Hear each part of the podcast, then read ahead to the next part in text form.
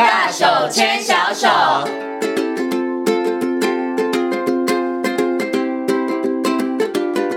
这里是教育广播电台，您现在所收听到的节目呢是《遇见幸福幼儿园》，我是贤琴。接下来呢，在节目当中，我们要进行的单元是“大手牵小手”的单元。很高兴的在今天节目当中呢，为大家邀请到的是树德科技大学儿童与家庭服务学系的李淑慧主任呢，来到节目当中，跟所有的听众朋友一起来讨论一个很多爸爸妈妈关心的问题：到底我的小孩子几岁要送去上 幼儿园？这个问题大概困扰了非常非常多的家长。但是大家的说法众说纷纭呐，哈，所以我们今天呢就邀请专家来跟大家好好的进行讨论了。那首先呢，先跟我们的鼠会主任问声好，Hello，淑慧主任你好，哎，贤琴您好，还有各位听众大家好。其实这个问题真的困扰很多爸爸妈妈哈，大概等孩子生出来之后，一岁之后，爸爸妈妈就开始想，那我应该两岁的时候送去上幼幼班呢，还是呢我要继续请保姆再带，对不对？然后呢，到底上幼幼班，我要从幼幼班开始上幼稚园，我要从幼幼班开始上，还是从小班，还是上从中班上？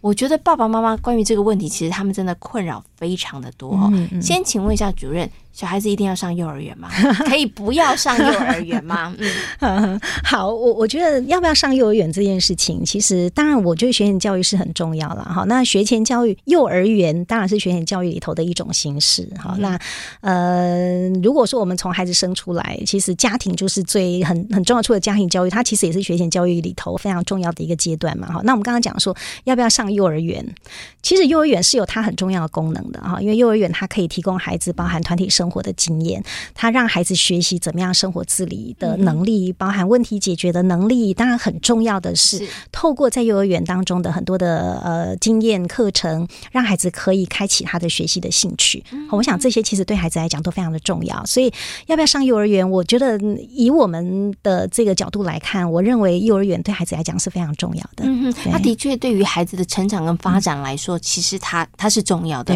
不是单纯的只是说，哎，很多以前。那我觉得传统观念就觉得幼儿园只是一个可能可以临托照顾孩子的地方。其实当然它也有这样子的一个呃功能，但是更重要的事情是，刚刚其实主任提到的，就是对于孩子来讲，对于孩子的成长发展来说，幼儿园它的确扮演了一个非常重要的一个角色哈。可是刚刚主任你提到这个，我又提想到另外一个问题。可是现在有一些可能是全职妈妈，他们都觉得说，那我们来一个自学团体好了，那我我们是不是就可以？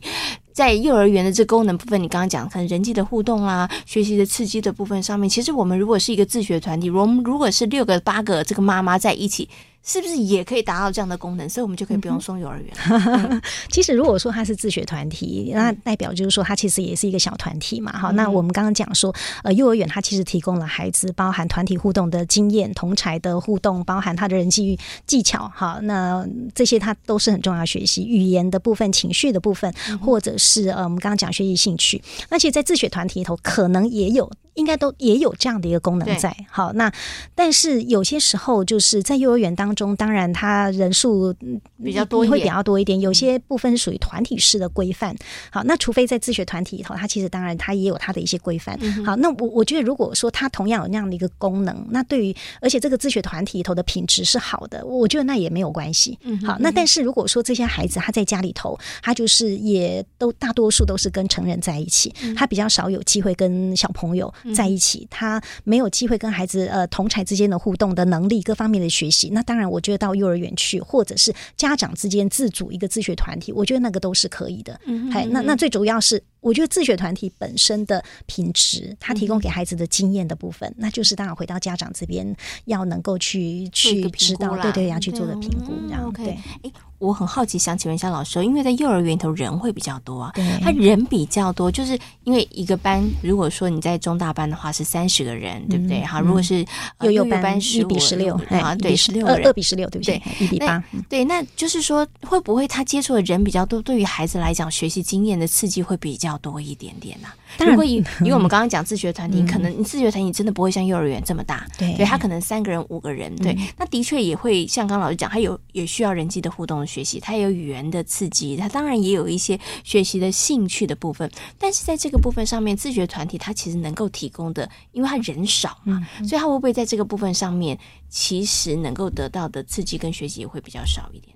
呃，当然，如果说是以他的这个范畴来讲，当然可能在自选团体，当然是可能会稍微小一点了哈。嗯、那但在学校里头，因为包含就是刚刚提到人比较多哈，那当然呃人比较多，就是代表他接触的面向会比较多一点哈。嗯、那还有就是学校里头，其实学校的部分有一个比较明确的作息哈，从每天的例行性的这个活动开始，到可能属于这个幼儿园本身它的课程取向的特色，到可能属于这个园。全员会做的一些的活动，它当然会有一个比较呃，我们讲说比较比较规律性、系统性的这样的一个安排哈、嗯。那那所以其实到幼儿园来，对孩子来讲，就是随着这个幼儿园本身的一个呃形式的安排，孩子会有很多各种不同的经验。当然，在自学团体里头，就是看家长这边他怎么样安排他这个自学团体的一个内容。然后，我想这个部分我们先先不说，就是说他其实还是呃会回到这些自学团体的家长，他们到底对于学龄前孩子他学习的期待是什么？嗯、他们如如果认为说，哎哪些东西对他们是重要的，他可能就会在这个自学的内容当中，他去做调整。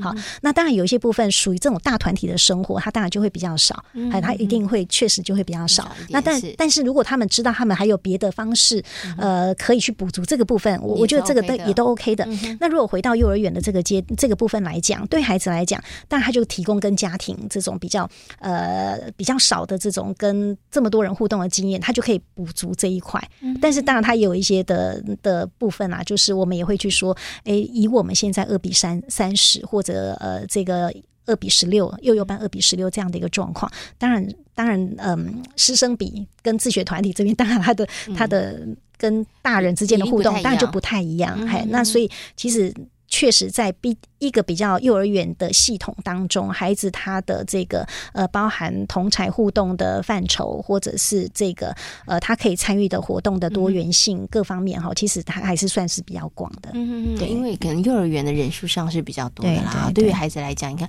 你可能我们在一个团体里头，大家都相处的很和睦，但是在幼儿园里头，哎，总是有人可能会弄我一下，啊，或者是哎，可是对孩子来讲，这也是一个很好的学习的机会啦，对不对？好，所以呢，刚刚。刚呢，其实书惠主任有提到，哎，所以幼儿园哦，真的对于孩子的学习来讲，尤其是优质的幼儿园，对于孩子的学习成长来讲，嗯、其实是非常重要的哈。那接下来就是另外一个很为难的问题啊，那到我到底要几岁送他去啊？你知道，爸爸妈妈，尤其我觉得在孩子两岁之前那个关卡，大概一岁半的时候，爸妈就开始在伤脑筋，我是不是应该这时候要继续请保姆带呢，还是去托婴中心呢？因为托婴中心可以再稍久一点嘛，哈，还是我应该两岁的送去送去幼幼班呢？对，那有些可能会觉得。说那我中班再送好了，有的人说我大班再送就好了。那到底应该几岁的时候送孩子去上幼儿园呢？嗯、是是，我我倒觉得这个几岁这样切，其实有些时候是比较比较一刀一刀切。对对对，因为每个孩子的发展的状况不一样。对对对，就是说，其实呃，理论上当然我我觉得孩子几岁上幼儿园要有一些前提啦，哈，就是说他是我们不要讲几岁，他什么时候适合上幼儿园，其实还是会有一些前提。是那个前提可能是第一个，你至少你要有语言表达的能力。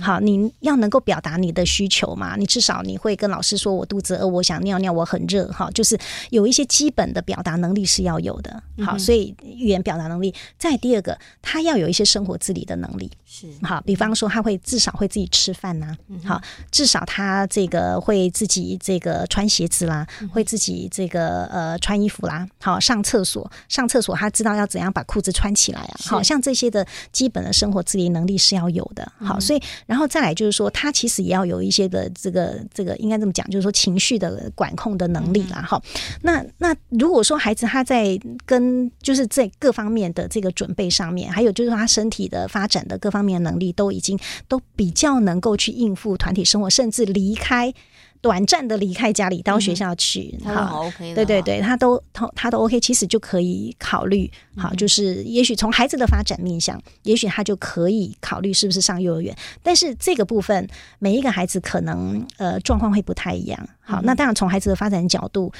当他可以。明确的表达他的想法，当他能够自己呃上厕所、吃饭，哈，这些都可以。好，那他也能够去在这个对于学习新事物也有一些兴趣的时候，嗯、他就可以准备到幼儿园去。嗯、但是我觉得，其实另外一个角度来讲，我觉得家庭本身的准备度，还有就是送小孩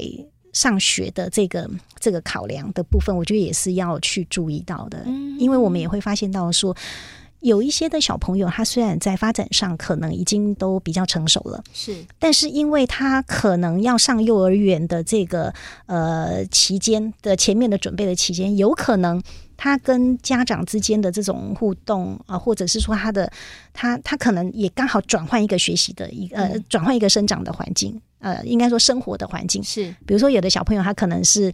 之前是爷爷奶奶带的，对，嗯、然后他要上学了，他就回来了。嗯，他回来，他可能跟他的父母亲之间的那种互动的关系的紧密度没有那么好，他没建立好。对对对对，他就去幼儿园。其实，即便他可能语言发展的很不错了，他的生活自理能力也不错了，看起来也也都很有兴趣，其实还是会有一些一些这种适应上的困难的。嗯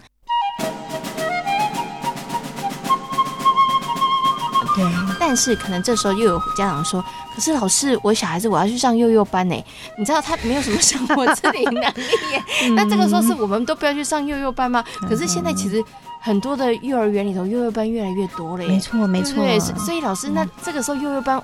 可是他真的也没有生活自理能力啊！但是那我我应该还是可以送他去吧？啊，当然可以啊！我我觉得家长不用为了这个纠结，然后就是说，因为因为其实真的每个呃呃，如果说你必须要先让他比较小就送到幼儿园去，我觉得这个部分其实一个好的幼儿园、优质的幼儿园就变得非常重要。嗯、哼哼好，那那所以幼儿班其实也是可以送的，当然可以，可以当然可以。嗯、我们现在其实也观察到一个状况，就是以往我们都觉得说，哎，好像那个幼幼班。大多数大家就觉得啊，如果有阿公阿妈带的话，就不要送出来这样哈。所以，但是我们现在也观察到一个现象，其实幼幼班的需求非常大。嗯、像这几天刚好就是呃，幼儿园在报名，好，公幼非营利幼儿园在报名的过程，嗯、幼幼班非常就是。他是很抢手的，哦、对，很抢手。他就代表说，他其实是有很大的一个需求性嘛。那通常会有这种需求，当然就是家长上班好，嗯、或者是也观察到孩子好像感觉不去幼儿园，觉得好像学不到什么，或者他也会担心啦。哈，有点无聊。对对对，嗯、所以如果如果家长评估了之后觉得，哎，其实还是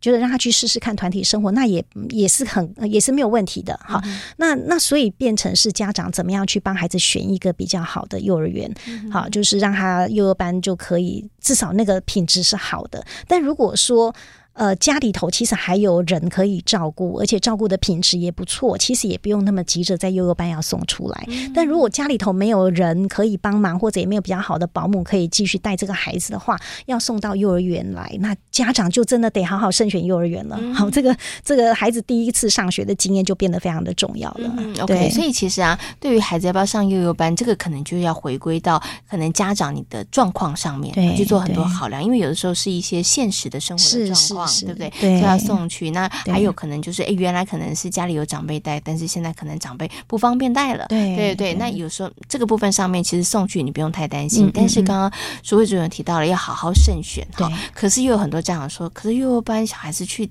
能学什么？其实找一个，到底要帮他选什么呢？选一个什么样子的一个，就是适合幼以幼儿班来讲好了。到底幼儿班的小朋友在幼儿园里头，他们是要学些什么？对，怎么去帮他选择呢？嗯、好，我觉得其实对幼幼班的孩子来讲，很重要一个部分就是，嗯，对老师的信任。嗯，其实有有些时候，我们可能家长会想说，哎，这个幼儿园他好像端出了非常多幼儿班，我就可以学什么学什么学就觉得这这应该是蛮不错的。嗯、但是对我们来讲，其实幼儿班的孩子他需要的是稳定的情绪，他跟老师之间或者跟学校的呃照顾者之间建立一个比较呃信任的关系、稳定的关系。所以反而家长应该是要去好好的观察一下这个学校。呃，老师的一个、嗯、一个他的态度跟反应是什么？嗯、那如果老师是愿意跟孩子亲近的，他愿意用一个比较温暖的方式对待孩子，我相信他在很多提供给孩子的学习的内涵，或者是教室的环境各方面的规划，他就会去考量到孩子的需求，跟在这个幼幼班孩子需要的一个内容。所以反而，嗯，如果我们要要来讲说啊，幼幼班到底要学什么，我倒觉得。从孩子跟呃老师之间的这种比较呃稳定的关系的建立，接着老师当然稳定关系建立之后，哈，就是他的依附关系建立好之后，嗯、老师会开始从他的生活自理能力开始帮他建立。哦、对，所以我们可能以前孩子可能习惯在家里头都是人家喂他吃饭，嗯、到学校来，老师就会让他有机会拿汤匙练习自己吃饭。嗯、好，所以老师也会呃有机会跟他一起看看故事书哈，老师会跟他一起陪伴他一起，所以他其实反而。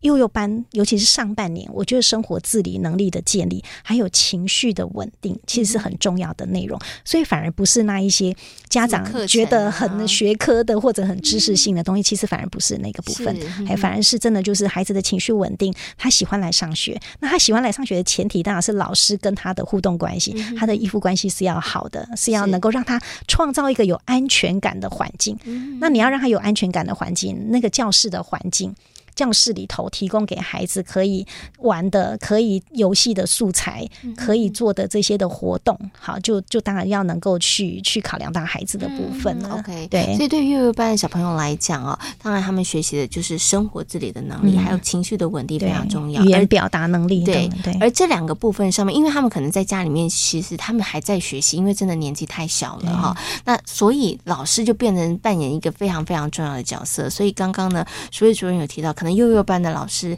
孩子能不能跟他产生一个比较好的互动，或是信任感，其实就变得很重要了。嗯嗯、可是我想请问一下石慧主任呢？如果啦，我们从另外一个角度来讲，孩子呢，幼幼班的时候送去没几天就开始一直哭，一直哭，不是分离焦虑，他也哭很久，那就一直哭。在这样的情况下，是不是我也知道有些爸爸妈妈真的因为孩子可能刚去上幼儿园的时候，那可能过了那个分离焦虑，他还是孩子就是显现出他真的不喜欢上学的情况。有的家长他就把孩子那就想别的办法了，我可能再送回保姆那里去。那是不是这样做是比较好的？还是说应该去？找另外一个幼儿园，还是把小孩子送到这个幼幼班里面去呢？我觉得孩子会有一些比较呃强烈的情绪反应，一定会有一些原因啦。嗯、所以如果说家长观察到这个孩子他到幼儿园去，他其实他的情绪的反应是非常大的，我就要去了解原因是什么。有些时候那个原因可能不是学校，也有可能是家庭。也有可能不是家庭，是学校。好，那假设我们了解原因，比方说，我们会看到很多的幼幼班的孩子来，他是是需要有一点适应的。其实我觉得，就像我们大人，你到一个新的环境去工作，你也是要适应啊。我觉得孩子从家庭到学校去，他其实也在适应，尤其是对这么小的孩子，他其实那个分离焦虑是会比较明显的。那这个分离焦虑会。会牵涉到的是那家长怎么样看待他这件事情？有的家长他面对孩子在哭的时候，他可能是会会抱抱他，会会这个呃安慰他，哈会同理他。但是有的家长我们看到他没有方法，他可能会去恐吓小朋友，不要再哭了。对 对对，你再哭我就不要来接你了哈。你你在你今天如果在学校再哭，老师说你再哭我回去就罚站哈。他可能就有很多威吓的这种说法，那当然就会让孩子的情绪就更不稳定。是，所以。这个可能就是家长的反应，可能会影响到孩子的适应。嗯、但如果从学校的角度也有可能啊，因为你看孩子他一下子他要面临这种比较有呃安排好的作息，跟他在家里头想吃就吃想睡就睡，那个其实是完全不一样。他被要求什么时候要做什么事情，那也是会有压力。所以我觉得是要给孩子一点时间去适应。所以其实。我觉得要了解孩子他不能适应的原因。嗯、那如果了解了原因，才能够对症下药。如果是家长这边的的部分，那我们就会教导家长怎么样来来对来应对他。比方说，嗯、有些孩子他真的很担心家长不会来接的，是对。那比如说，我我们以前有一个小朋友，他那个。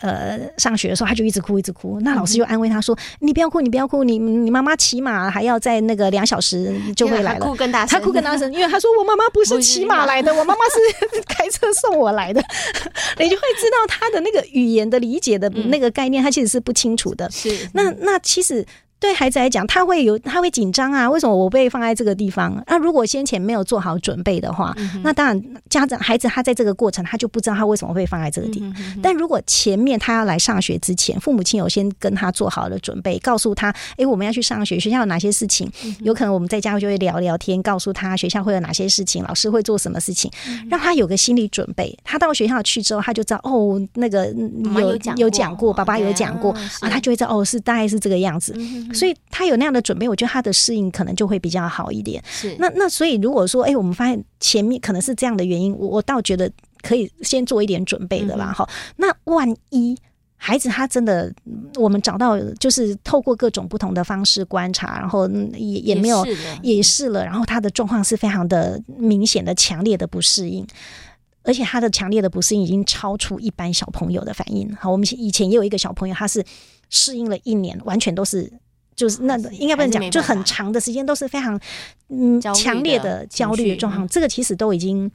有一点跟一般的状态不是那么的相符，所以这种有时候我们就会建议他可能呃一一看能不能有一些专业的呃介入啦，专业介入看是什么样的一个原因。那那有些孩子有可能是因为因为不同的课程取向，他的特色不一样，有的孩子他可能很。适应这一种课程取向，有的孩子可能不太适应。那那当然，我觉得家长也可以观察一下，是不是也有这样的一个问题。好，那那有些，比如说有些幼儿园，他可能比较强调就是比较老师主导的课程，所以老师的这种。呃，主导性比较强，孩子必须要追跟随老师说什么才能做什么。那那有可能这样的一个方式对孩子来讲，他压力也是很大。是，所以其实幼儿园端本身他所提供的课程或者是呃活动的方式，其实也会影响到孩子。所以我要说的是，其实孩子有时候适应与否这件事情。它背后的原因非常的多，嗯、我我是认为应该是要去了解孩子不适应的原因，嗯、才能够对症下药啊。是对，okay, 去好好的抽丝剥茧，找出孩子到底不适应的原因，才能够对症下药哈。对，因为有时候可能跟孩子的发展也有很大的一些关系了。但是我要提醒一件事情，就是说，其实有些时候，我我觉得有时候带幼幼班的老师也非常重要。嗯、我们也观察发现到，说有一些老师会认为说，哎，幼幼班的孩子啊，应该就是呃，尽可能让他们做团体教学。所以老师会尽可能把这些孩子通通聚集在一起，聚集在一起，在老师眼皮子底下，对对对对对，聚集在一起，一起做所有的事情。但事实上，其实越小的孩子，他专注力其实是比较短的。但是当老师一直要用这种团体教学的方式的时候，对孩子来讲，他其实是不适应的。所以你会看到老师在讲故事，老师可能讲了二十分钟、半小时故事，那个对幼幼班孩子来讲已经没有办法了。他跑掉，那老师就一直开始抓孩子回来，那孩子他就越坐不住，他就会越有反弹。所以我觉得带幼幼班的老师的教学的概念，对孩子的理解，其实，在专业上，我我觉得这也是蛮重要的一个部分。有些时候，其实不是孩子的问题，有可能也是学校所提供给孩子的经验，或者是教学或课程进行的方式，其实不适合